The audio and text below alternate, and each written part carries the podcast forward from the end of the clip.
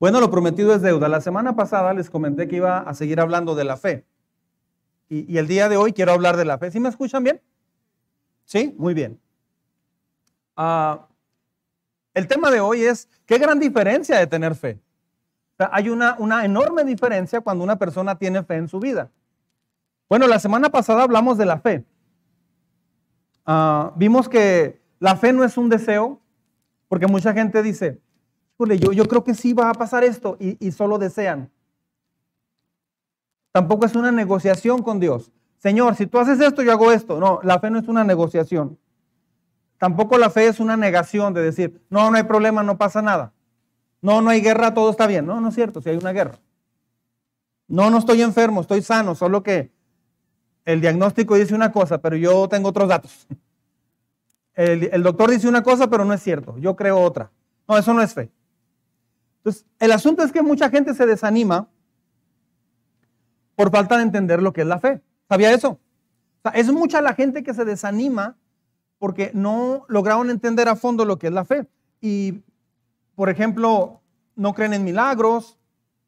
O sea, sí creen, pero no los esperan. O sea, ya mucha gente se, ¿cómo diríamos la palabra?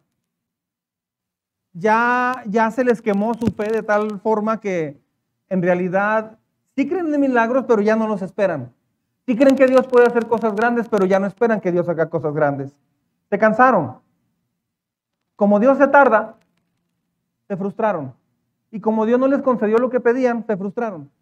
Y como lo pusieron en, peticiones de oración, ay, le pido que ore por esto, ay, le pido esto. y Dios no respondió como ellos quisieron, pensaron que ya Dios no existe. Hay muchos cristianos que han perdido la fe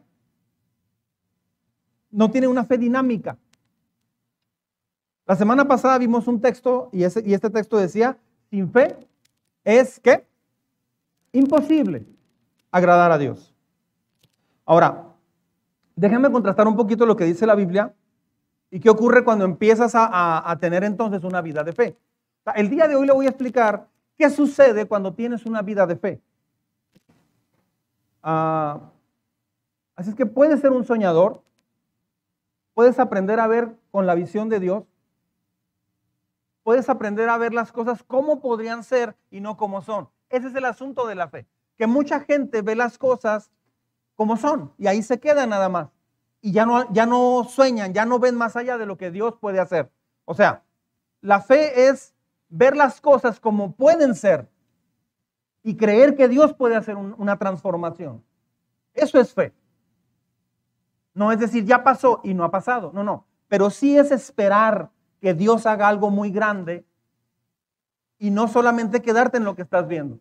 Pues la verdad yo no creo que esto vaya a cambiar porque yo veo que todo está igual y así va a seguir. Cuando alguien dice eso, eso es, eso, es no tener fe. Entonces, es aprender a ver las cosas como podrían ser cuando están en las manos de Dios. Eso es tener fe. ¿Cómo, cómo se hace eso para que, cómo hace eso una diferencia en mi vida? Déjeme explicarle en detalle. ¿Qué sucede cuando aprendes a ver con los ojos de la fe? Bueno, le voy a explicar algunas cosas importantes que suceden ¿sí? cuando vemos con los ojos de la fe. Bueno, en, primer lugar, la fe hace más pequeños mis problemas. Cuando usted está cerca de Dios, la fe no me refiero solamente yo creo, yo creo, yo creo. No, es cuando estás cerca de Dios, permaneces en Dios, conoces a Dios, hablas con Dios, piensas en Dios, le preguntas a Dios. Dependes de Dios. La fe hace más pequeños los problemas, ¿sabía eso? Pero sin fe los problemas se hacen muy grandes. ¿No le ha pasado, los que están casados o se han casado alguna vez, levanta la mano? Ok. Yo me acuerdo una vez que tuvimos una dificultad mi esposa y yo.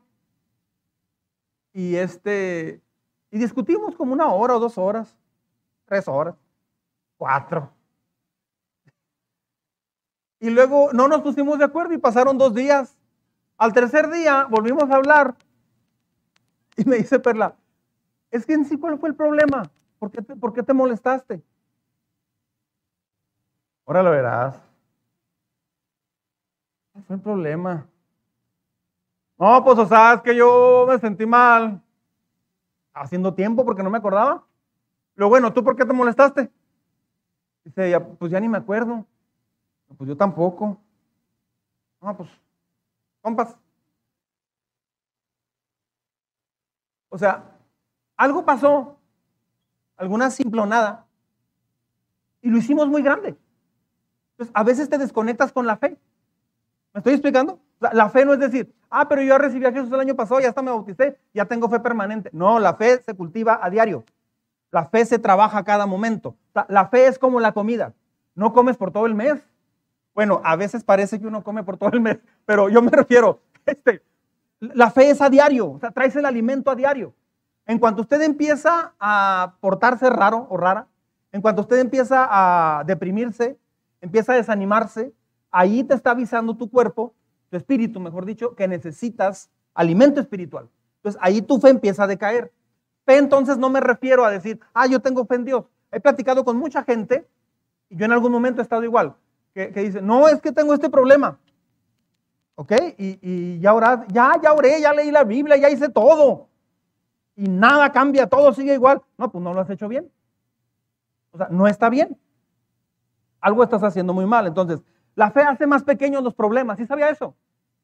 Así es que cuando usted enfrente los problemas de la vida, puedes ver un problema muy grande o lo puedes ver eh, pequeño. Ver lo que Dios está haciendo alrededor, lo vas a ver diferente. El problema es que a veces los problemas chicos los hacemos muy grandes. Dios te da entonces una nueva perspectiva. Cuando estás cerca de Dios, tu perspectiva del problema es, es, muy diferente. Ahora, ¿sabe también qué pasa? Que tu pecado, esto, esto, es, esto es extra, tu pecado ya no lo ves tan chico. Tu pecado lo empiezas a ver más grave cada vez. Por ejemplo, pues nomás, te dije que te fueras y ya. ¿Qué te molestaste? ¿Me corriste de la casa? No, yo nomás te dije que te podías ir.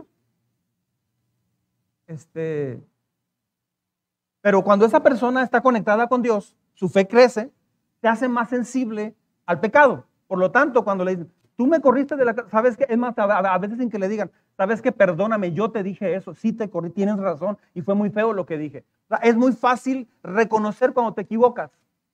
La fe va de la mano con reconocer cuando te equivocas, porque la fe te lleva a parecerte a Jesús. ¿Sí? Otro punto, la fe abre la puerta para un milagro. Cuando una persona no experimenta milagros, es porque su fe está muy humanizada. Esa es la palabra. La fe puede mover montañas. Si estudias la Biblia y estudias historia, vas a encontrar historia bíblica, vas a encontrar que cada vez que Dios se movía hacia algo en la tierra increíble. Cada vez que Dios hacía algo es porque alguien esperó que Dios hiciera algo. Así es que si usted quiere empezar a ver milagros, necesita aprender a esperar que Dios haga cosas grandes. Pero una persona que dice, pues vengo y a ver qué sale, a ver qué pasa, esa persona no, no va a experimentar nada de eso. Sin fe es imposible recibir todo eso.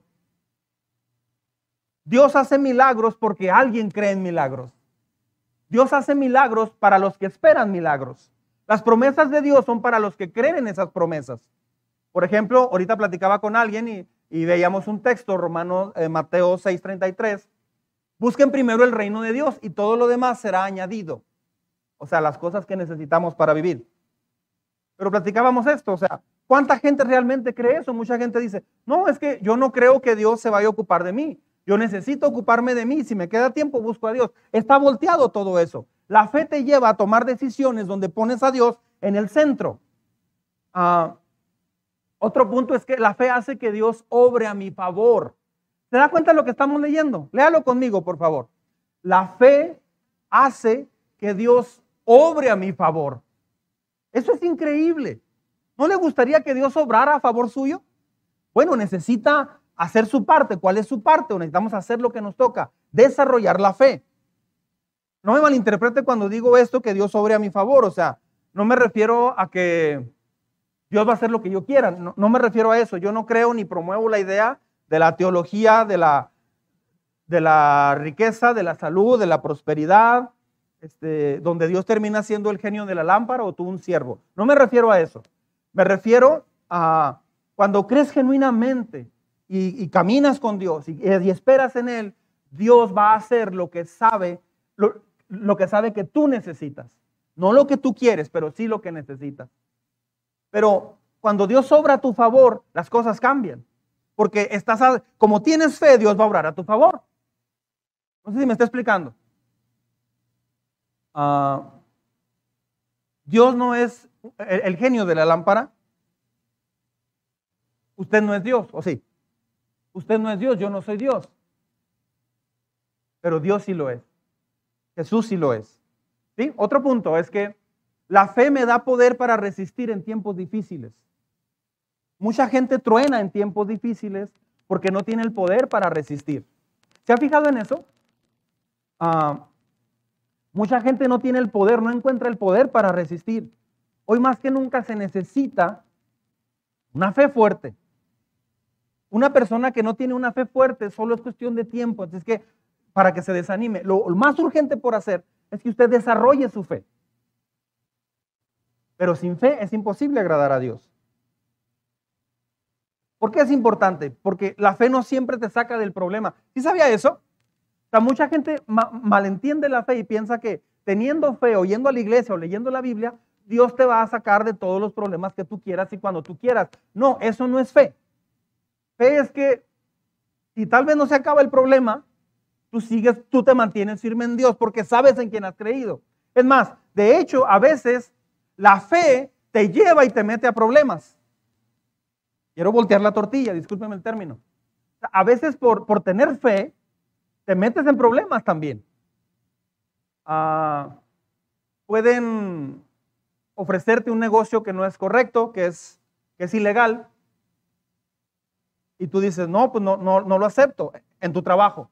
Gutierritos, te damos este eh, puesto de gerencia, pero si tú haces esto, por su fe, él dice, no, es que yo no puedo hacer algo así. Bueno, entonces te vamos a despedir y lo despiden. la fe a veces te lleva a un punto donde vas a tener que evaluar tu fe, a ver cómo está tu fe. Porque muchas personas dicen tener fe, pero cuando se ofrece algo así, dicen, no, pues es que sí me conviene más esto. Eso no es fe. Fe es mantenerte haciendo lo que Dios dijo que hicieras porque estás seguro que Dios al final te va a bendecir. Y nunca, nunca en la historia de la humanidad, nunca Dios ha defraudado a los que se aferran y confían en Él. Aunque parezca la, carrera de la liebre y la tortuga. Otros van muy rápido y tú sientes que no avanzas nada. Pero si tú te mantienes en Dios, tarde o temprano, Dios te va a sacar adelante. Tarde o temprano Dios te va a proveer, tarde o temprano Dios te va a exaltar, Dios te va a bendecir, Dios te va a forjar. Y vas a voltear a ver atrás y dices, wow, si no hubiera tomado esas decisiones, lo que hubiera sido de mi vida. La fe te da la habilidad, la fuerza, la fortaleza, ¿sabe de qué? De manejar el dolor. La fe te permite aguantar el dolor, aguantar noticias duras. ¿A quién le gusta recibir noticias difíciles? Yo vivo recibiendo noticias difíciles. Ese es mi llamado, es mi ministerio, recibir noticias difíciles. Yo no, hay gente que me ha dicho, ay pastor, usted cómo es constante, usted cómo es esto. No, yo no soy nada de eso. Es Dios el que me ha mantenido solamente. Yo no puedo. Yo no podría hacer esto. Las cosas no van a ir perfectas en este planeta. ¿Quién sabe eso? por la fe no puedo decir, de aquí al próximo verano, los baches en Juárez se van a acabar. Pues puedo decirlo, pero en cuanto lo digo, tú dices, anda muy chistorete ahora usted, diga. O sea, piensan que es un chiste, pues bueno, la verdad sí. Pero este, o sea, no funciona de esa forma la fe. Este mundo no va, no va a ser un paraíso. Las cosas acá no van a ir perfectas en el planeta. De hecho, dice la Biblia que cada vez se va a ir poniendo más difícil. Y sí, si usted nació en 1940 o 50 o 60, 70, usted se dará cuenta que la niñez de los 60 o 70 es diferente a la niñez de hoy. La manera de divertirse de los jóvenes e-, era diferente en los años 40 a los años, ahora en el 2000, 2020. Es muy diferente. ¿Sí me estoy explicando? Entonces, va cambiando todo esto. Y dice la Biblia que parece que, que entre más avance el tiempo, la maldad se va a ir multiplicando. Entonces, necesitas fe. Necesitas cada vez una fe más sólida. La fe te da la posibilidad de seguir adelante. Escuche bien, la fe no te saca de la tormenta, ¿eh? Muchos están confundidos por eso y dicen, ¿por qué si leo la Biblia? ¿Por qué si voy a la iglesia? ¿Por qué si oro en la mañana y pienso en Dios? ¿Por qué no se acaba la tormenta? La Biblia no te saca de la tormenta. Ese es un evangelio falso que se predica en muchas partes, pero la Biblia no te saca necesariamente de la tormenta. La Biblia te calma en medio de la tormenta. Eso es muy diferente. Entonces, no puedes evitar las tormentas. Las tormentas van y vienen. Pero si tienes fe, si confías en Dios, Él te puede calmar, te puede tranquilizar. Él puede calmar las aguas internas que tienes. El fracaso nunca es definitivo, pero una persona que no tiene fe, muy fácil va a fracasar seguido. O sea, se siente que no y no y no. Nunca fracasas hasta que abandonas. ¿Sí? ¿Estamos? Nunca fracasas hasta que abandonas. Siempre es demasiado pronto para abandonar. Hay algunos que, hablan de suicidio, por ejemplo. me preocupa cuando hay personas creyentes que publican cosas referentes al suicidio. Me preocupa mucho, me duele mucho. ¿Por qué? ¿Por qué llegas a ese punto? Creo que te empezaste a llenar de muchas cosas que no son Dios. Te llenaste de prioridades, de filosofías, de ideas que no son Dios. Te sentiste a lo mejor superior o, o te sentiste que ya podías todo y te empiezas a confundir. Entonces la fe es mantenerte sencillo, enseñable, allí arrinconadito, dobladito, escuchando a Dios. Como Marta y María. ¿Recuerdan? Marta estaba muy preocupada por hacer los chilaquiles, los frijoles y, eh, los brownies. Muy mexicano y luego muy fronterada. Las empanadas de camote.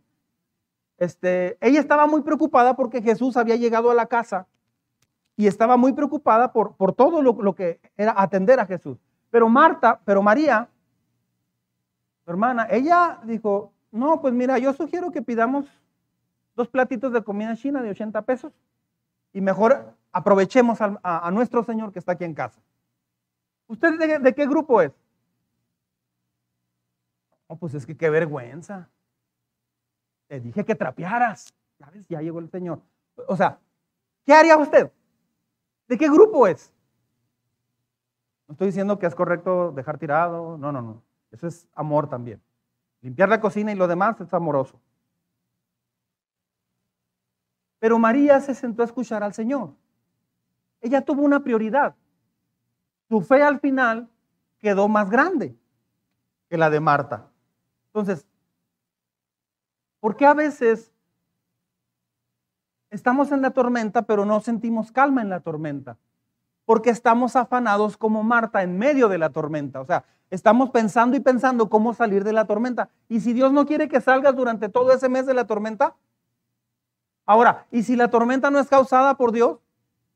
¿Y si la tormenta es causada por consecuencias naturales del ser humano? ¿Y si la tormenta pasa porque pasa? ¿O porque fue culpa nuestra tal vez? O sea, una persona me dijo, Ore para que Dios reprenda al demonio del banco. ¿Lo como el demonio del banco? Sí, es que ya me están comiendo las tarjetas. Pero ¿por qué el demonio? Porque me hablan todo el día. Ya me traen. O sea, estoy orando y ahí llega la llamada. O sea, no tengo paz por el banco. Le digo, pero te, te cargaron o te cobraron algo que no. No, no, pues o sea, sí. Sí, sí, sí se usó. Sí se usó. Y se usó es una consecuencia natural. ¿Sí? El banco te quiere mucho y te va a recordar y te va a abrazar por llamadas telefónicas. Te va, no sé, te quiere saludar, te extraña. La grandeza de una persona no se mide por la riqueza, el talento o su educación. ¿De acuerdo a Dios? La grandeza de una persona se determina por lo que te, le toma de trabajo para desanimarla. O sea, ¿Cuánto mide la fe de una persona? No es lo que sepa, no es lo que predique, no es lo que enseñe o lo que diga, no. Es cuánto le lleva para desanimarse. Una persona que se desanima muy rápido, ese es el tamaño de su fe. Así es que todos ahí tenemos mucho trabajo por hacer, empezando por su servidor. La grandeza de una persona en la fe se, se llama, se mide por, el, por cuánto le lleva para desanimar a esa persona. Entonces, ¿qué hace falta para desanimarte de seguir con tu sueño de caminar con Dios? De seguir creciendo en tu fe. puede ser tan simple, tan simple como alguien que te diga, yo no creo que eso, no creo que eso sea buena idea. ya hay gente que ah, sí es cierto. Yo no creo que tú vayas a ser buen cristiano. Mm, tienes razón. Eso me marcó. ¿Cómo que te, sí? Hace 10 años, pastor, alguien me dijo eso, que yo no iba a lograr, que yo no iba a poder ser un buen cristiano. Me dijo un muchacho una vez. Le dije, mamá, paso y recibo a Jesús. No, hijo, tú no vas a poder ser un buen cristiano. Dice, eso me marcó. ¿Por qué? Porque mi mamá me dijo, es que tú eres muy inconstante. Y, de ahí él, se quedó marcado con eso. Yo me desanimo de repente, yo, David Cano, me desanimo de repente. Y típicamente me pasa los domingos o los lunes de cada semana. ¿Sabía eso? Cada domingo o cada lunes, a las 6.18 de la tarde, el domingo, crea. Muy seguido me pasa que algún domingo, algún lunes, yo, yo me desanimo de repente. Siempre pienso lo siguiente o me siento así. Yo creo que alguien puede hacer lo que yo estoy haciendo mucho mejor que yo. O analizo la iglesia, veo, lo veo usted, veo cómo va la iglesia, veo esto, digo, podría estar haciendo mejor esto en la iglesia. Podríamos estar como iglesia en esta posición. Eh, pude haber predicado de esta otra forma. Me equivoqué al decir esto. Para mí es mucho peso de repente ser, pastor. Es demasiado para una sola persona. Ah, pero Dios me dice, pues tú sigue adelante porque ah, no, no, no, no se trata de cómo te sientas tú. Se trata de que tengas fe en que yo estoy haciendo algo. A veces de repente nos sentimos este, como que no damos el ancho. Entonces puede, puede ser que a veces, puede ser que en muchas ocasiones no, no solemos ser brillantes en lo que hacemos. Pero la verdad es que eso no es un motivo para renunciar, ¿o sí? ¿Por qué renunciar cuando algo sale mal? A veces eso es porque no hay mucha fe arraigada es fácil cuando alguien entra y sale con Dios, se desconecta, se vuelve a conectar, se desanima, de repente anda muy así. así. Es porque su fe no está regularizada. Eh, su fe es chocolate. Tiene que registrarla primero. Casi nadie me entendió. La Biblia dice, sin fe es imposible agradar a Dios. Entonces, ¿qué estás haciendo en fe? ¿Qué está usted haciendo en fe? Cada día que usted se levante, puede preguntarse esto, ¿qué requiere Dios que yo haga para crecer en fe? Bueno, pase su día escuchando, obedeciendo y analizando la respuesta que Dios tiene para usted. Hay muchas cosas en la vida de las que no tenemos control. No puedes controlar quiénes son tus papás, ¿o sí? No puedes controlar dónde naces. Pudimos haber nacido en, en Ucrania. Me impactó mucho ayer ver a un padre de familia de 60 años de edad, veterano de guerra de la ex Unión Soviética, porque Ucrania era parte del bloque de naciones socialistas. Y este hombre vivía en Polonia y no hay guerra. Pero se ve que él junto con un grupo de más de 300 hombres estaban llegando a las fronteras entre Polonia y Ucrania para cruzar a Ucrania y traía su, uniforme militar.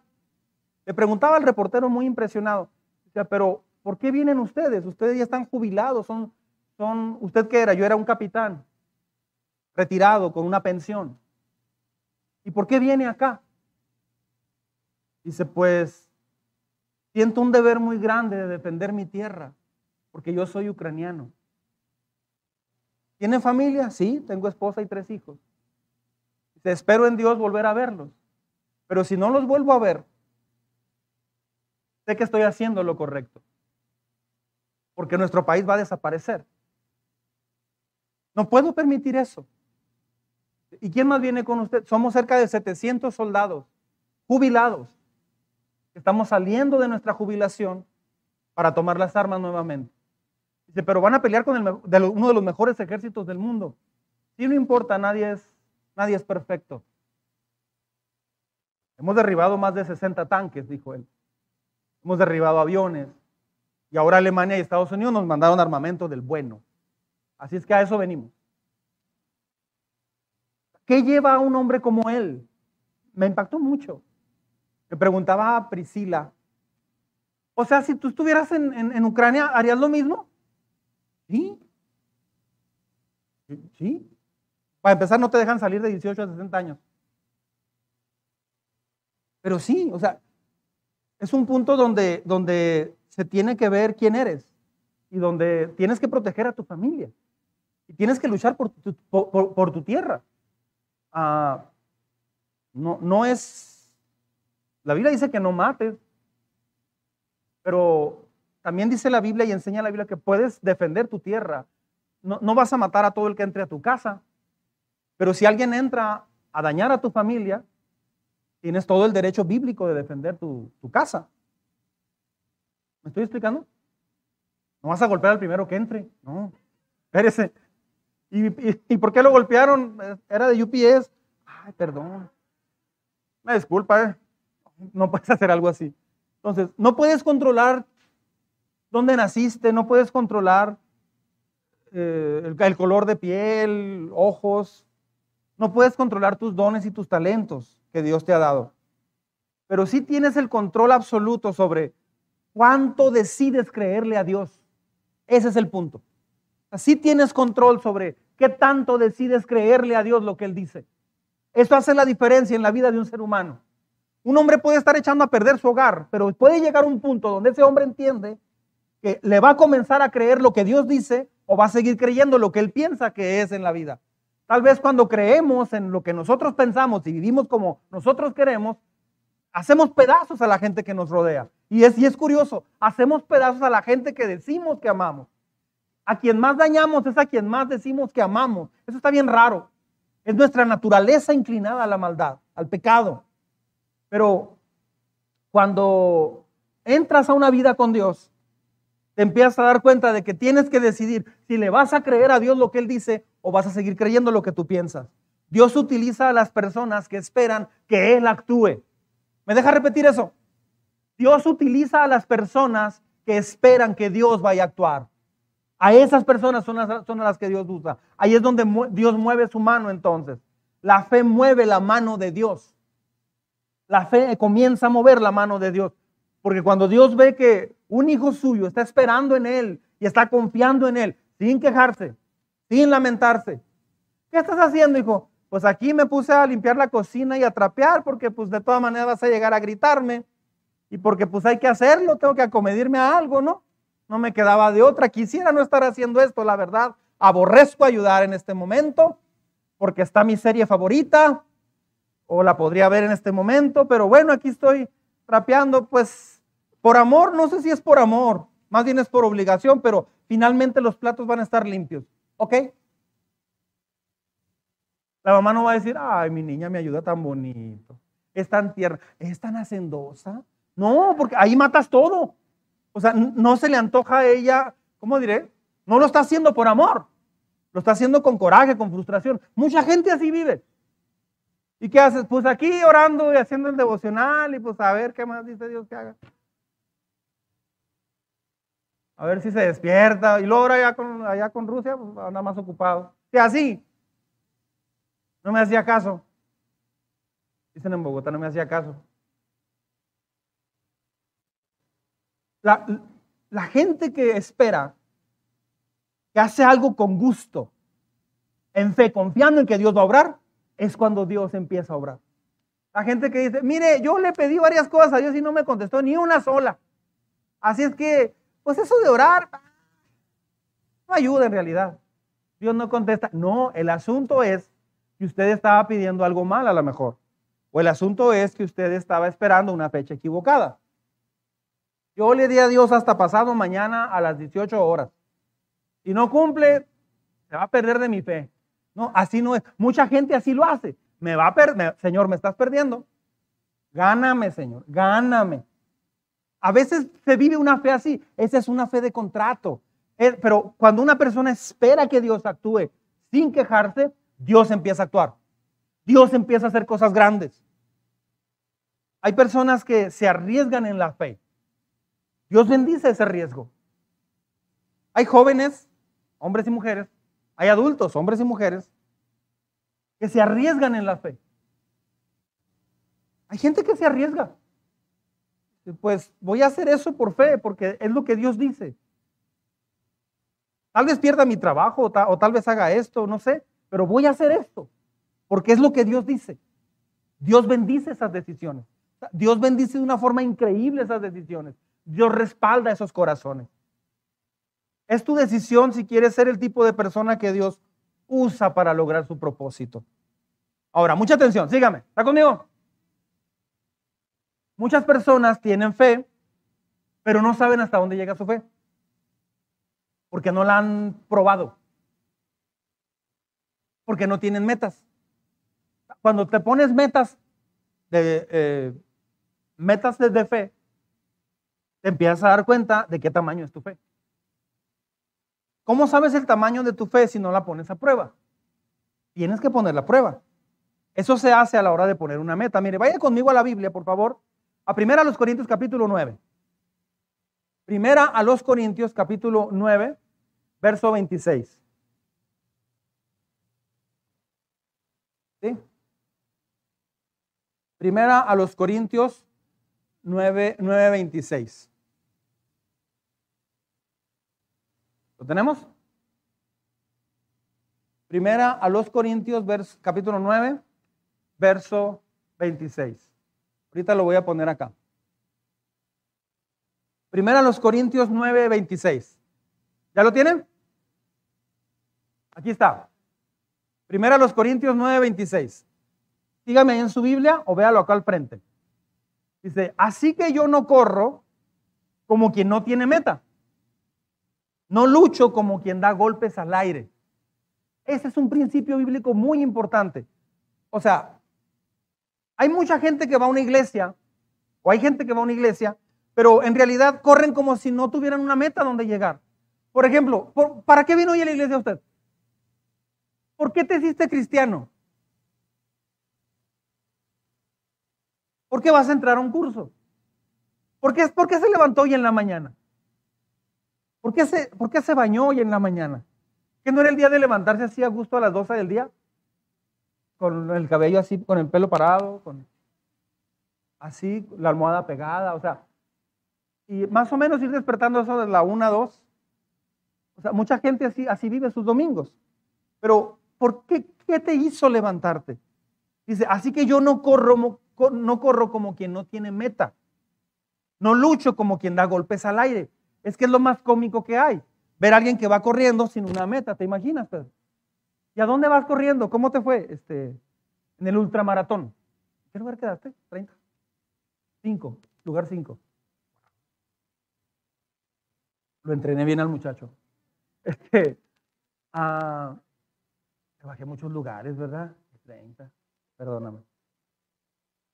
Ah, ¿Y esta carrera qué o qué? ¿Este maratón cómo es? No, pues es un maratón, o sea, todos arrancan. ¿Cuántos hay inscritos? 10 mil corredores. ¿Y luego? No, pues es, correr. ¿Ok? ¿Cuántos kilómetros? No, no nos han dicho. ¿Cómo? No nos han dicho. Pero y luego e, es correr, es ganar. ¿Ok? ¿Y, cuándo gano? Pues cuando nadie te gane. Que no, que no te adelante nadie. Pero ¿hasta dónde se, detiene esto? No, es que no, hay una meta. Ah, sígale. Y luego, pues usted dele. Pues como que no motiva, ¿no? O sea, imagínate 10 kilómetros, 15, 20, 30, 35, y ahí traes a, Pedro detrás de ti, que no se cansa, y a Cintia detrás de él. Ahí vienen estos dos, perdón. Ya, ya, ya les hablan, o sea, ya no hay cómo se cansen.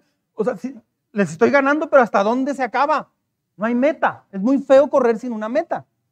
Un día en la, Sierra Tarahumara platiqué con Berequiel, así se llama, Berequiel, un velador, eh, Tarahumara, Raramuri, y me decía, no, trae su zarape, estamos en la noche de una fogata en medio de la sierra, luna llena, cielo estrellado. Estábamos comiendo que, tacos de rochaco. Rochaco es una lagartija de ahí, no se crea, no estamos comiendo. Pero se comen los rochacos, están buenos. Dicen que están buenos. Y me decía, no, ya las carreras de ahora no son buenas. Antes sí eran de varias vueltas, ahora ya nomás le hacen como de tres vueltas. ¿Cómo de tres vueltas? ¿Sí? ¿Y cómo son las carreras? Ah, pues eh, van agarrando la, la pelotita, la agarran con el pie y la lanzan. Otra vez llegan, la lanzan. Pero tienes que tener un buen ocotero. Un ocotero, el que lleva el ocote. El ocote es un tipo de madera con mucha resina que, que prende muy fácil. ¿Y para qué el ocotero? ¿Para que le aluce en la noche? ¿Cómo? Y sí, como a qué horas empiezan las carreras. Eso de la una de la tarde, más o menos. Y hoy se acaban ya nochecito, como a las nueve de la noche, pero sí se necesita un ocotero de unas dos horas que te ayude, pero es que son nada más como tres vueltas o dos las que dan. Antes sí estaban buenas las carreras, eran hasta de ocho vueltas. ¿Cada vuelta de dónde a dónde es? Y ve aquel cerro de allá. Pues la verdad es que ya, ya está anocheciendo, ya no se ve muy bien. Bueno, son como unos, dicen que son como ocho kilómetros. Y de vuelta, dice, no, no más de ida. Digo, pero es montaña, ¿no? Sí, sí, son como tres subiditas. Cuando un taromara te diga son tres subiditas, no le creas eso. Así nos pasó una vez. Y este, y luego regresan y luego van otra vez. Sí, esas son dos vueltas. Ir y venir es una vuelta, ir y venir es otra vuelta. ¿Cuántas las hacían de ocho vueltas? Sí. Ya no, ya son de dos o tres vueltas nada más. Entonces empezaban a qué horas? Como a la una de la tarde y acababan como a la una de la tarde del otro día. O sea, pasaba la noche con el que le va alumbrando. Pues yo creo que está más cansado el que va, alumbrando, ¿no? O sea, porque llevas el pedazo de madera. ¿Dónde está la pelota? Acá está. Ya. Deberíamos hacer una aquí en Juárez, a estar suave. Este, por lo menos había una meta de a la, a la quinta o sexta vuelta termina. Pero imagínate, usted córrale. ¿Cuándo gano? Córrale, esfuércese, que no quiere ganar. Pero ¿cuándo voy a ganar? Qué feo que no te digan cuándo vas a ganar. O, imagínate que te entrena el Canelo Álvarez. ¿Y, con quién voy a pelear? Pues ya, ya tengo un año entrenando aquí contigo, Canelo. Vas a pelear con el hombre invisible. ¿Cómo? Sí, sí, o sea, va a ser en realidad alguien que tú no ves. Va a ser con los ojos tapados. No, no, no. pero no va a ser nadie pero tienes que noquearle. Va a estar muy raro, ¿no? O sea, ¿cómo? ¿Cómo le haces? No, no, eh, o sea, no, no tiene lógica, pero dice la Biblia, yo no lucho como quien da golpes al aire. Un amigo me decía que estaba muy preocupado con su hijo. Era la época de los... ¿Quién sabe qué caricaturas violentas eran? De, de, de pelea que su niño tenía cuatro años, que se agarraba hasta una hora en la sala a correr de pared a pared, tirando patadas al aire. De que le llegó a contar hasta dos horas sin parar. Era mal, mi hijo. Yo sí estaría asustado si fuera tú. Pero ¿qué hace? Así nomás, dice. Y, luego se suelta llorando. ¿Y sabes qué hizo el otro día? Salió de la casa y, y, iban cruzando, se le atravesó un niño más grande que él, como de 10 años. años flaquito así. Se le atraviesa y como ve mucha tele, es que lo agarró de aquí de la camisa y lo acerca y le dice, para la próxima que te me cruces en mi camino, te voy a bañar en sangre. Quítate, inútil. Pues, ¿qué programas ve? Pues ve dos programas que es donde hablan así. Se le estaba muy preocupado. Digo, ¿pero qué hace? Estaban los niños jugando fútbol en el parque y mi niño tirando patadas al aire como una hora. Estaba muy preocupado. No, ya el muchacho creció, estudió y se casó. Gracias a Dios. ¿eh? Todo bien. ¿Quién sabe qué hará ahí con su esposa? Pero bueno. Yo corro teniendo una meta bien clara, dice el apóstol Pablo. O sea, yo peleo para ganar, no como quien da golpes al viento. O sea, sin meta no tienes ninguna oportunidad de, tener una vida plena con Dios. Lo que ocurra en tu vida va a ser más de lo mismo. O sea, si usted no hace nada diferente a lo del año pasado, usted va a tener un año exactamente igual en este 2022. Tienes que hacer un cambio muy profundo o, diferente este año para que pueda ser diferente, si no va a ser exactamente lo mismo. Si sigue pensando lo mismo, si sigue dedicando el mismo tiempo a Dios, si sigue haciendo exactamente lo mismo que ha hecho, así se le va a ir este año también. Entonces, tenemos que luchar cada día para hacer algo diferente. Entonces, mucha gente no, no quiere ocupar su tiempo golpeando el viento o corriendo sin meta. Pero entonces, yo le quiero preguntar, ¿cuál es su meta en su matrimonio, por ejemplo? ¿Tiene una meta en su matrimonio? ¿Cuál es su meta en la familia? ¿Cuál es tu meta en tu trabajo? ¿Cuál es tu meta para desarrollar tu corazón para que se parezca al de Jesús? ¿Cuál es tu meta en lo espiritual? ¿Sabía que Dios no respalda todos los sueños, peticiones y metas que tenemos? Por eso es importante saber cuáles son, o sea, cuál es la diferencia entre todo eso. Cuando Dios hace algo en tu vida es no es porque no tenga, no es porque Dios no pueda hacerlo porque no sea su voluntad o, o por falta de fe. Hay gente que dice, Dios no hizo nada, tal vez me falta fe. Y luego otra persona dice, Dios no hizo nada, tal vez no es su voluntad. ¿Cómo sabes eso? ¿Cómo sabes cuando te faltó fe o cuando no era la voluntad de Dios? Bueno, hoy le voy a explicar, bueno, nadie puede tener una respuesta contundente porque es un caso personal y detallado de cada quien, pero uh, sí puedes usar un filtro bíblico para saber cuáles son las metas que no van muy de acuerdo a lo que Dios dice. Y es lo que quiero hablarle en algunos momentitos. Hay algunas cosas que sí son la voluntad de Dios, pero se van a cumplir en la medida que usted crezca en la fe. Otra vez, hay cosas que sí son voluntad de Dios, pero todavía no estás listo para ello. Lleva tiempo, porque si Dios te lo daría en este momento, te va a hacer daño, te vas a olvidar de Dios. Tienes entonces que hacer tu parte, cultivar primero tu fe, desarrollar tu fe. Esa es tu responsabilidad o mi responsabilidad como cristiano las metas, los sueños, los anhelos, las peticiones que tenemos son un, indicador de cómo va nuestra vida espiritual. Sin metas, simplemente va a estar golpeando el aire nada más. Tan solo establecer una, una meta no es la respuesta, pero Dios respalda las metas que usted tenga en su corazón. Dios las respalda. Entonces mucha gente se desanima porque piensan que no tienen fe, porque Dios no les ayuda. No, es que a lo mejor la meta que traías no es para este tiempo, es para más adelante, va a llevar tiempo, o también era algo que no iba de acuerdo a la voluntad de Dios, te iba a hacer daño. Entonces, lo cierto es que Dios no nos ayuda en nuestras metas y anhelos y peticiones egoístas, porque no todo está de acuerdo a su voluntad y hay cosas que te van a hacer daño. Entonces, le voy a dar algunos argumentos bíblicos, eh, fundamentos bíblicos para que tus anhelos, tus metas, tus peticiones vayan alineados con Dios. ¿Le gustaría saber eso? Y así los puede filtrar y va a decir, bueno, entonces esto de plano, ¿no? Ser cantante así como Luis Miguel entonces no me va a ayudar, ¿verdad? Ok, ya, ya te vas a ir dando cuenta de todo eso. Ah, entonces, ¿qué debo hacer para que Dios bendiga mis metas, peticiones y sueños? Creo que es una buena pregunta. ¿Qué debo hacer? O sea, ¿cómo se le hace? Porque muy seguido hemos estado a punto de tomar una decisión que no era de acuerdo a la voluntad de Dios. Era porque estábamos huyendo de algo estábamos frustrados en algo o desanimados o enojados o lo que sea. Y a veces hemos estado a punto de tomar decisiones equivocadas y decimos, si hubiera hecho aquello. Entonces, esta predicación para mí es muy importante porque me ayudo a ayudarle y le ayuda a que me ayude. Nos ayudamos.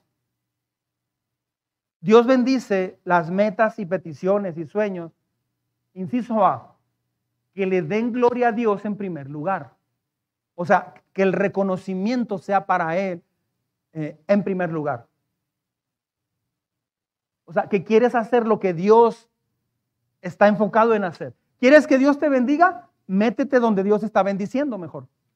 Si Dios tiene una regadera acá de este lado, pues ve y métete al agua allí. O sea, si Dios está bendiciendo a personas que caminan con Él, que piensan como Él, que, que le hablan a Jesús de los demás, que ayudan a la gente, que, que pasan tiempo orando por la ciudad, etcétera, etcétera, y quieres que Dios te bendiga, pues métase ahí. Si Dios bendice a los que obedecen su palabra, pues métase a estudiar la palabra para que le empiece a obedecer y Dios te va a bendecir. Entonces, mire lo que dice primero a los Corintios 10:31. ¿Lo lee conmigo en voz alta, por favor? Así, con todo y cubrebocas, bien alta.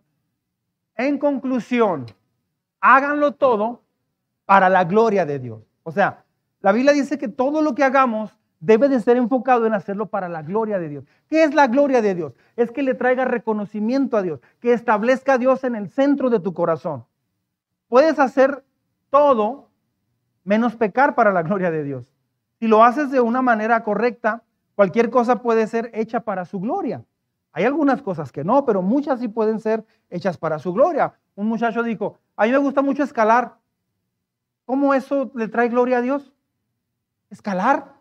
Un muchacho en Dallas decía esto. Dice, hasta que un día se me prendió el foco, estaba leyendo, no me acuerdo qué, texto de la Biblia, y, vino a su corazón una idea que no había entendido antes. Él entrenaba a jovencitos a escalar. Se le ocurrió llevárselos a hacer un retiro de dos días y llevarlos a, aprender a escalar, pero les habló de principios bíblicos. Terminó hablándoles del plan de salvación. Entonces el tema fue escalando en mi carácter, algo así para Jesús o algo así fue. Se hizo tan famoso ese ministerio que ahorita actualmente eh, han ganado a decenas de jovencitos, adolescentes y jóvenes ya mayores de 18 años, los ha ganado para Dios. Entonces, es algo que él le gusta hacer, pero que va de la mano, donde él, lo está aprovechando para hablarles de Jesús. Entonces, hay muchas actividades que podemos hacer. Hay una organización en Estados Unidos que son las personas que traen sus motos, así como Jaime, su Harley, y, este, y ellos predican el Evangelio. Ellos predican. Yo, yo conocí una persona hace muchos años, ah, creo que se llama Steve Montanari, y él eh, predica el Evangelio, llegan como unos 60 este, bikers, les llaman, y llegan y ponen música, llevan algún rapero y todo, pero luego dos o tres de ellos dan su testimonio. Hombres así tatuados, así con sus chalecos y así bien malos que se ven, bien malandros, como decimos en Juárez. Y de pronto los ves llorando, hablando de cómo Jesús los sacó de las drogas, hablando de cómo Jesús transformó sus vidas. Entonces, hay muchas cosas que puedes hacer, que puedes iniciar para que Dios haga cosas grandes. Ah, no fuiste salvo y Dios no te puso en la tierra para seguir tus metas personales. No, tus metas personales no son pecado, pero no te acercan a Dios y muchas te pueden alejar de Dios. Ojo con eso. Entonces, Dios bendice, inciso B, Dios bendice las metas, peticiones y sueños, inciso B, cuya motivación sea el amor. Vamos a subir un escaloncito más hoy. Alguien puede decir, viene a la iglesia. Está bien, eso es bueno. Sí, pero Dios está interesado no en lo que haces solamente. Siempre he dicho que lo que haces es lo que determina muchas cosas, pero hoy vamos a subir un escalón más. A Dios le interesa más el por qué lo haces. He puesto este ejemplo. Me trajiste flores. Cosiri, muchas gracias. Qué lindo eres, qué amable. Y las que me gustan, gracias. ¿Y eso qué es? Un pastel de Julia. Padre, bajo en azúcar. ¡Wow! ¡Qué padre! ¡Qué tierno! ¿Y eso qué es? Una tarjeta de amor. Oh, gracias. ¿Y por qué o qué? No, es que necesitaba cambiar. Y ya los billetes nuevos, los billetes nuevos de 2000 que van a salir, pues ya salieron. Y, y tenían que cambiar, entonces fui comprando así. Pero llegué a Julia, si luego tenían cambio. Fue un rollo ahí, pero al final ya, eso. Dije, no, pues le llevo esto. Ahí matas todo, ¿no? Creo que después de una, mujer que le digas eso, mira, no importa eh, el, el por qué. Importó que llegaran estas flores a mí. Ah, no, sí, está bien, está bien. No, el por qué es, la, es lo fundamental. ¿Sí me estoy explicando? ¿Y esta cena por qué? Es que sabes que nunca me ha salido esta receta. Y me puse a, seguir una, una, youtuber. Y ahora sí me salió. Era un reto personal. En el papelito que dice te quiero y así. Ah, es que ella hace lo mismo ahí. Por eso le, puse. Más que no me salió con la letra igual que ella. Entonces no lo hiciste por mí porque me gustan los chilaquiles. Ah, pues de paso también ahí pierde todo. ¿Me estoy explicando? Entonces, Dios, las metas que Dios bendice es cuando tu motivación es el amor a Él o amor a la gente también. Ah, pero básicamente es el amor a Él. Dios bendice el por qué lo estás haciendo, no lo que estás haciendo solamente. Por ejemplo, ¿usted por qué vino a la iglesia hoy? Una persona dijo, ah, pues se queda uno incapaz y viene el Señor y no, no, no, no me voy al cielo. Tengo que estar aquí. Otra, pues porque si me quedo mi esposa me critica, soy mundano, que, no busco a Dios y que no sé qué. ¿Y usted por qué vino? Pues, pues a ver si mis hijas cambian, a ver si mis hijos cambian al traerlos. ¿Por qué vienes a la iglesia? A veces venimos a la iglesia, pero ¿por qué venimos? Usted ora en la mañana o ora a la hora que guste. ¿Por qué ora? Porque están los alimentos. Pues está bien. Pero no tienes otro momento donde hables con Dios. Ah, no, sí, sí. ¿Y por qué hablas con Él? Pues porque hay que hacerlo, si no, pues nos va bien mal. Nos va pésimo. Nos enojamos hasta con nosotros. Entonces, el por qué es muy importante, es más importante que lo que estás haciendo. No sé si me está explicando. Mm, me quiero casar contigo. Quiero volver contigo. Anhelo tener hijos contigo. Quiero pasar una vida contigo. Me di cuenta, Lupe, que eres la dueña de mi corazón. Quiero pasar mi vida contigo. Esa. ¿Por qué?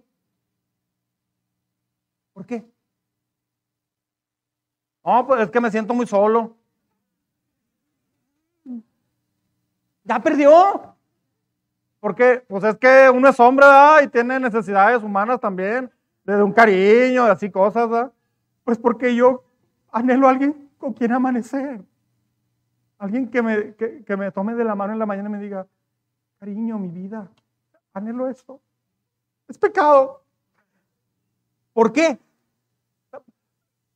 O, o, ¿Por qué o para qué? O sea, eso es lo más importante. Entonces, Dios no bendice una meta establecida enfocada en ti solamente o por temor. O porque todos lo hacen. No. ¿Por qué y para qué? Mire, Corintios 16, 14 lo que dice. ¿Está bien? Sí. Juntos. Hagan todo con amor. No quise traer textos largos porque quería ser muy específico. Todo lo que usted haga, hágalo en amor y con amor para Dios. Tu meta debe ser una expresión del amor a Dios. Póngase metas que expresen que crezca el amor de Dios en tu vida hacia Él, o sea, que crezca tu amor por Dios. Ah, por ejemplo, yo tengo la meta de mantener mi carro limpio 365 días del año. Tus llantas llenas de ármarol, así muy bonito. Es una buena meta, pero eso no necesariamente te va a hacer crecer en amor a Dios. Señor, es que te amo tanto, mira qué bonito brilla mi carro. Eso no, no se refleja mucho en ese sentido. ¿sí? Ah, ahora, inciso C metas que te ayuden a cumplir alguno de sus propósitos para tu vida. ¿Sí? Donde uno de sus propósitos que, te ayuden a crecer. Metas que te ayuden a cumplir alguno de sus propósitos para tu vida. O sea, en esta meta que voy a hacer, ¿me va a ayudar a qué? A servirlo mejor, a adorarlo más, a tener más compañerismo, me va a ayudar a, a, parecerme más a su carácter. O sea, un propósito, por ejemplo, en la Biblia es honrar a Dios. ¿Esta meta va a honrar a Dios? Otra es ser parte de su familia. Por ejemplo, ahorita mencionaron de los cursos. Ahorita al final vamos a estar inscribiendo para los cursos. ¿El curso de qué se trata? Es para gente nuevecita. Nuevecita no en el Evangelio, sino aquí en la iglesia. Le va a ayudar. Hay gente con 20 o 30 años que ha tomado estos cursos, 20 o 30 años de cristianismo y que los han tomado y dicen, no había entendido esto. Así es que yo le animo a inscribirse a este, a este curso. Se llama ¿De qué se trata? ¿Sí? Ah, en este curso aprende a ser parte de la familia de Dios, va a aprender muchas cosas. Otra, otra, otro propósito es que te parezcas a Jesús, ser como Cristo. Si la meta que usted se está poniendo, la petición que está poniendo es ser como Cristo, está perfecto. Es una garantía que Dios te va a ayudar. Pero mucha gente, escúcheme bien todo el mundo, mucha gente no tiene metas que van de acuerdo a esto. Sus peticiones y sus sueños no son nada de esto. Mucha gente no dice, Señor, tengo esta meta de poder servirte de aquí a tanto tiempo, prepararme para hacer esto y esto. Poca gente tiene esas metas. La mayoría tienen metas de trabajo, dinero, casa, vacaciones o con los hijos o la familia. Casi nadie está buscando metas que vayan de acuerdo al corazón de Dios. No estoy diciendo que es malo tener metas económicas o algo así. No, no estoy diciendo eso. Pero si la mayoría de las metas o el enfoque o el pensamiento es eso, no, Dios no va a estar mucho de tu lado porque tu corazón está inclinado hacia eso otro. Y eso otro no es lo principal en la vida. Ah, otra meta es compartir el mensaje con otra gente, el mensaje de Jesús con otra gente. Entonces, si tus metas son parte del cumplimiento de uno de estos propósitos, Dios te va a bendecir. Es una garantía. Dios te va a bendecir. No, es que quiero una casa más grande y más bonita para ahí alabar mejor al Señor. Pues está medio camuflajeado, ¿verdad? Pero bueno, este, porque como mexicanos somos buenos en eso o malos en eso. Para que Dios bendiga tus sueños también este, el, el punto de que sean establecidas en fe y por fe. Ya estoy terminando. Que sean establecidas en fe y por fe. Tus metas deben de ser, deben de ser lo suficientemente grandes que necesiten mucha fe y que solamente Dios pueda ayudarte en eso. Aprenda a ponerse metas grandes. Repito, sin fe es imposible agradar a Dios. Inciso E, y es el último. Metas que necesiten y dependan del poder de Dios. Póngase metas en su vida donde la gente que oiga esa meta diga, ah, no, solamente Dios te puede ayudar, en eso. Exacto. Ya estamos hablando de algo igual. ¿Me explicó? Usted se pone metas donde usted dice, yo puedo hacer eso. Este año que viene voy a rebajar 100 gramos de peso. Pues no, no, no requiere mucho esfuerzo. ¿Sí me explico? Este año, así, en este 2022, voy a leer un versículo mensual, sin fallarle. Pues, o sea, es una meta muy rara, ¿no? A veces nos esforzamos demasiado en cosas, hacemos un esfuerzo impresionante en nuestra vida rutinaria o cotidiana, trabajo, entretenimiento, lo que sea, deporte, este, en la casa, en, en todo. Y ahí nos ponemos metas muy grandes. Si quiere tener una fe más grande y quiere ver milagros en su vida, póngase metas grandes en el ámbito espiritual. Póngase metas grandes. ¿Qué le parece leer toda la Biblia de aquí a, verano? ¿Es una buena meta? Señor, en esta década leeré el Antiguo Testamento. No, toda la década. Dios dice, ¿y por qué si te pusiste una meta de comprarte el PlayStation 5 en dos semanas? O sea, de repente nos ponemos metas, Señor, ese celular. ¡Usha! O sea, quiero ese. mucha gente se pone metas económicas muy, muy así. Y, no, no. Eh, mire, hemos tratado de terminar una recámara que estamos ampliando en la casa. Me he puesto como cuatro metas. ¿Verdad, Como cuatro metas. Ay, señor, a ver si para, quién sabe cuándo era, en verano pasado. Ya le puedo entregar a mi hija su, recámara nueva. Está muy bonito. ¿eh? Como dijo el ranchero, no se pudo. No se pudo. Y luego otra, no, a ver si para diciembre. No, no. Tampoco se pudo. Y como decía un señor, cuando no se puede, no se puede. este, tenemos a veces metas y, como que nos metemos y como que algo pasa. Curiosamente el otro día hay otros unos vecinos que están haciendo lo mismo que nosotros y ellos tienen ya seis meses sin parar con cuatro trabajadores allí y todavía no acaban dije a mi esposa, no, pues por eso no hemos acabado. Y ellos que tienen seis meses, imagínate yo que le doy así por cachitos de una semana y media trabajando, y allá cada tres meses, pues no. Este, entonces, ah, no lograrás tus metas sin el poder de Dios. Póngase metas que se arraiguen en el poder de Dios. No vas a mejorar tu matrimonio con tus fuerzas. Las metas que realmente importan en la vida no se realizan sin el poder de Dios. Las metas que valen la pena llevan el poder de Dios forzosamente, llevan la fe forzosamente. Te deben de forzar a meterte a la Biblia, te deben de forzar a orar más. Si no tienes una meta así, tu vida va a ser muy aburrida. Tu vida cristiana va a ser X.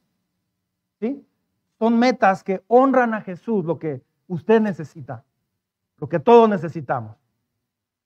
Corrie ten Boom, una mujer eh, que fue enviada a un campo de exterminio nazi en la Segunda Guerra Mundial, ella estuvo en Auschwitz, dijo que las personas que duraban muy poco en los campos de concentración eran aquellos que duraban mucho, perdón, eran aquellos que tenían una fe profunda en Dios, profunda. Ah, ¿Por qué? Porque la fe me da el poder para resistir tiempos difíciles.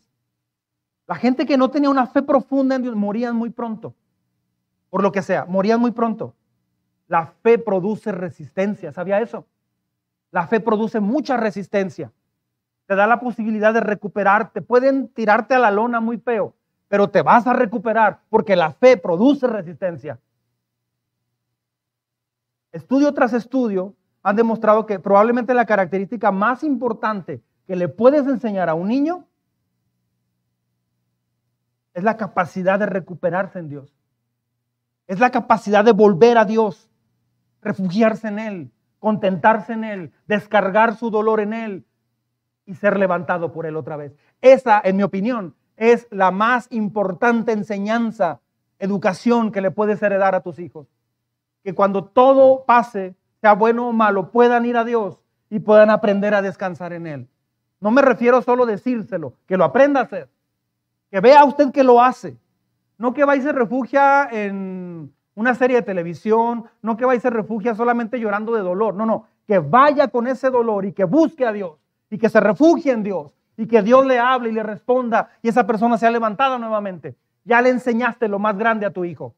Por encima de una carrera, por encima de dejarle una casa, un negocio, lo que sea. Eso es lo básico de la vida eh, humana. La capacidad de recuperarte en Dios. Amén. ¿Por qué? Porque nadie va a través de la vida con su vida eh, interrumpida por éxitos.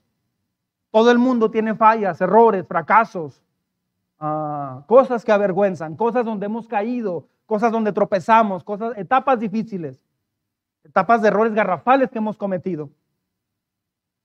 Todos tenemos dolores y problemas, pero el éxito radica en volver por la fe a Dios y ver las cosas desde su perspectiva.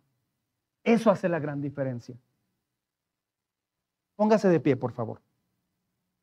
Quisiera terminar esta predicación con todo mundo de pie.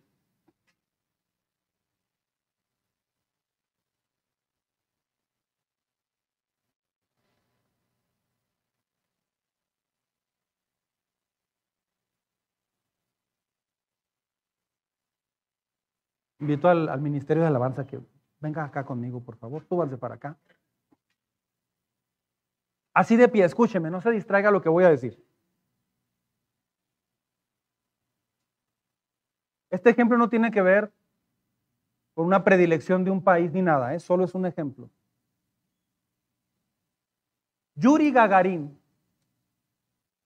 fue un cosmonauta ruso muy famoso. De hecho, él fue el primero en subir y darle la vuelta a la Tierra. Él fue el primero en orbitar la Tierra. Él era ateo. Ateo. Cuando él bajó,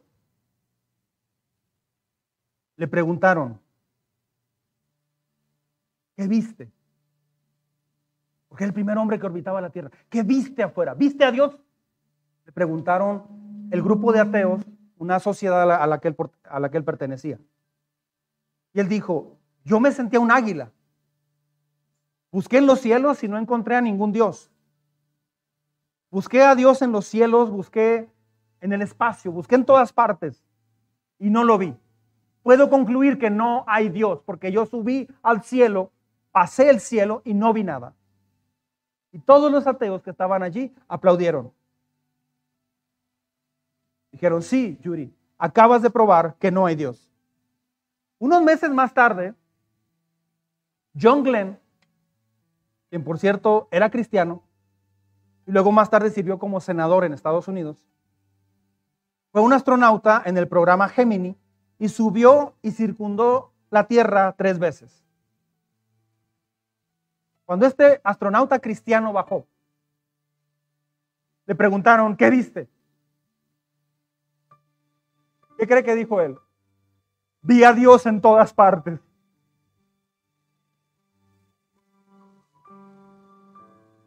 Vi el Golfo de México y me impresioné tanto por la grandeza de Dios. No me cansaba de ver las estrellas y la extensión del universo hasta donde mi vista alcanzaba.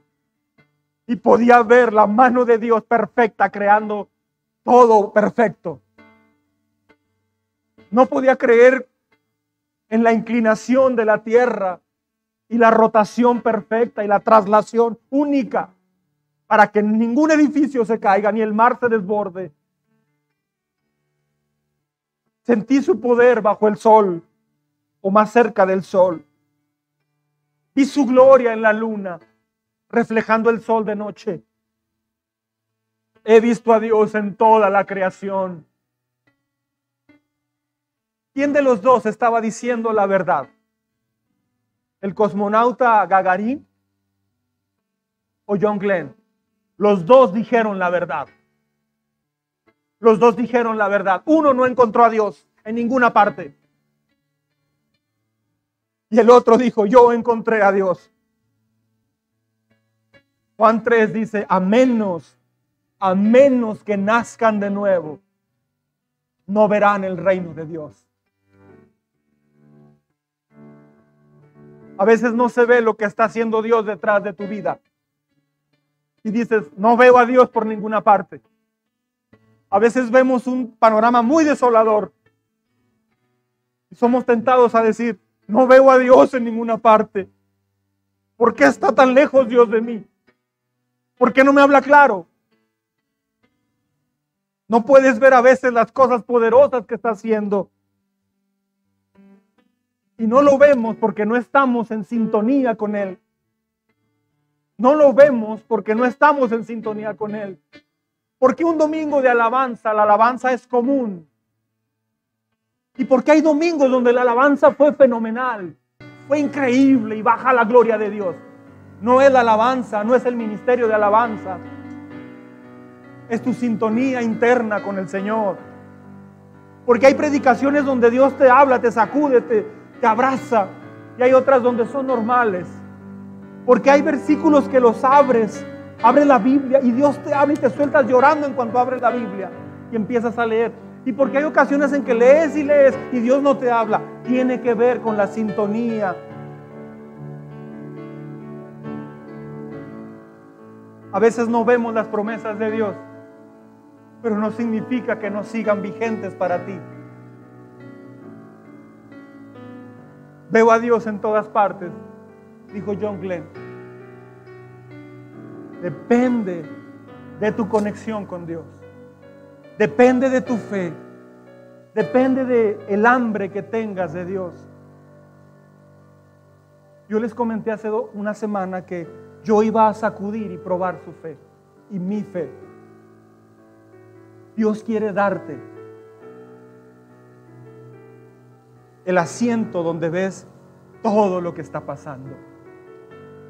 Pero para eso necesitas trabajar en tu fe. Ir a la palabra. Ir a la palabra. Abra la Biblia. Deje el periódico y las noticias por un rato. Abra la Biblia. Deje de preocuparse y mejor arrodíllese. En el semáforo, mientras cambia a verde, Deje de preocuparse y resolver el mundo. Mejor hable con el Creador. Dígale cuánto lo ama. Dígale que lo necesita. Es mucho es más, más provechoso. En lugar de estar pensando en todas las cosas que hay, en los pagos por hacer y cualquier cosa, es mucho mejor hablar con Él y decirle, Señor, ¿qué quieres que aprenda el día de hoy? ¿Tienes algo que hablarme hoy, Señor? ¿Qué necesito cambiar hoy? ¿A quién quieres que le platique lo que estás haciendo en mi vida? ¿Por qué me siento lejos de ti? Háblame, Señor. Es mucho más provechoso eso, ¿no cree? A pasar tiempo preocupándose. Vi a Dios en todas partes. Dios está aquí. Dios está aquí. Una persona me dijo una vez, con esto termino, es que ahora que regresé a la iglesia, porque dejó de venir un tiempo, ahora que regresé a la iglesia, todo, todo es para mí. Todo lo entiendo tan claro. Soy una nueva persona. Yo le dije, predico lo mismo exactamente de hace 20 años. Es el mismo mensaje. La diferencia es que te hiciste enseñable, te hiciste corregible, te hiciste abierto de corazón y por eso entra la palabra. Los tiempos de dureza de corazón apagan tu fe. Pero abrir el corazón, ser enseñable, humilde y estar esperando su palabra, transforma su vida. Tal vez usted no esté viendo a Dios en todas partes. Y siento mucho eso, pero también a mí me ha pasado eso. Yo quisiera hacer una oración por usted. Si usted hoy se dio cuenta que necesita meterse con Dios, yo quiero que quisiera que me acompañara, si usted gusta, a orar y hacer un compromiso muy serio con Dios. Un compromiso de comenzar a buscarlo más. De comenzar a orar más. De ser más humilde al escuchar. Cierre sus ojos, por favor. Cierre sus ojos.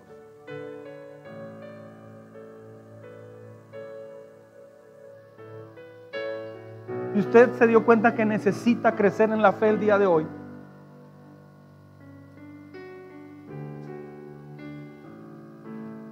yo le invito a hacer esta oración. Señor Dios, hoy vengo delante de ti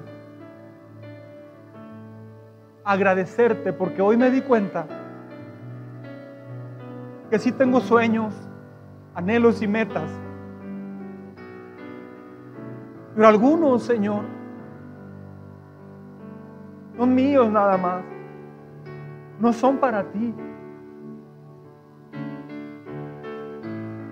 Y este día, Señor, yo te los quiero entregar todos. Es más, estoy dispuesto a renunciar a todo esto por lo que tanto he clamado, por lo que tanto me ha dolido y tanto me he esforzado. Hoy te lo entrego todo. Hoy renuncio a todo eso. Y lo que tú quieras cumplir en mi vida de esos sueños personales, está bien. Pero el día de hoy entendí que debo trabajar en mi fe. Entendí que debo trabajar en mi corazón. No solo pedirte que trabajes en mi corazón, sino yo hacer mi parte. Así es que el día de hoy, Señor, te pido que me enseñes a buscarte como en antaño se usaba. Te pido que me enseñes a buscarte como debe ser. Hoy tomo la decisión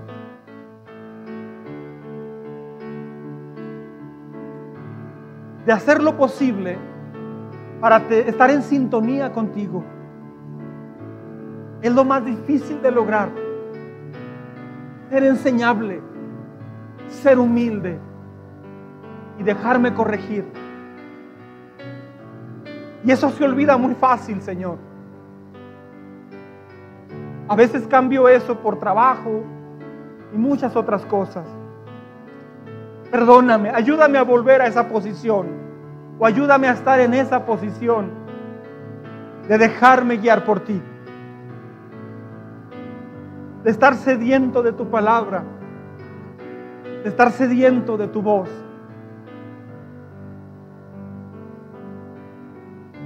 Muéstrate a mi vida, Señor. Dígale, muéstrate a mi vida. No me dejes en este ritmo que llevo.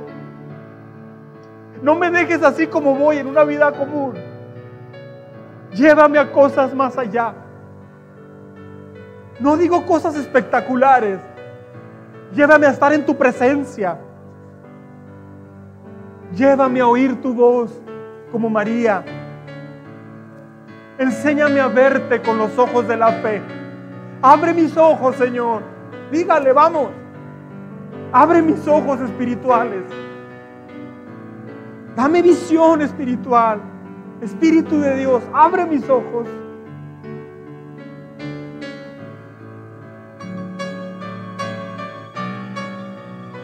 Te voy a buscar, Señor, en el semáforo, en el sillón, en la cama, al caminar, al manejar, al usar la computadora. Yo voy a pensar en ti. Quiero tener un diálogo contigo al día. Durante un día quiero dialogar contigo. Perdóname por dialogar tanto conmigo mismo, como si yo tuviera las respuestas, como si yo tuviera el poder. Perdóname por estar basado a un humanismo barato, y así lo quiero decir, Señor. Necesito volver a dialogar contigo más que nunca. No voy a poner mi mirada en las noticias, en la guerra. Voy a poner mi mirada en ti, en ti, Señor. Aviva tu obra en mí, por favor. Aviva tu obra en mí. Te lo suplico. Y yo haré mi parte. Gracias, Señor. En Cristo Jesús. En Cristo Jesús. Amén.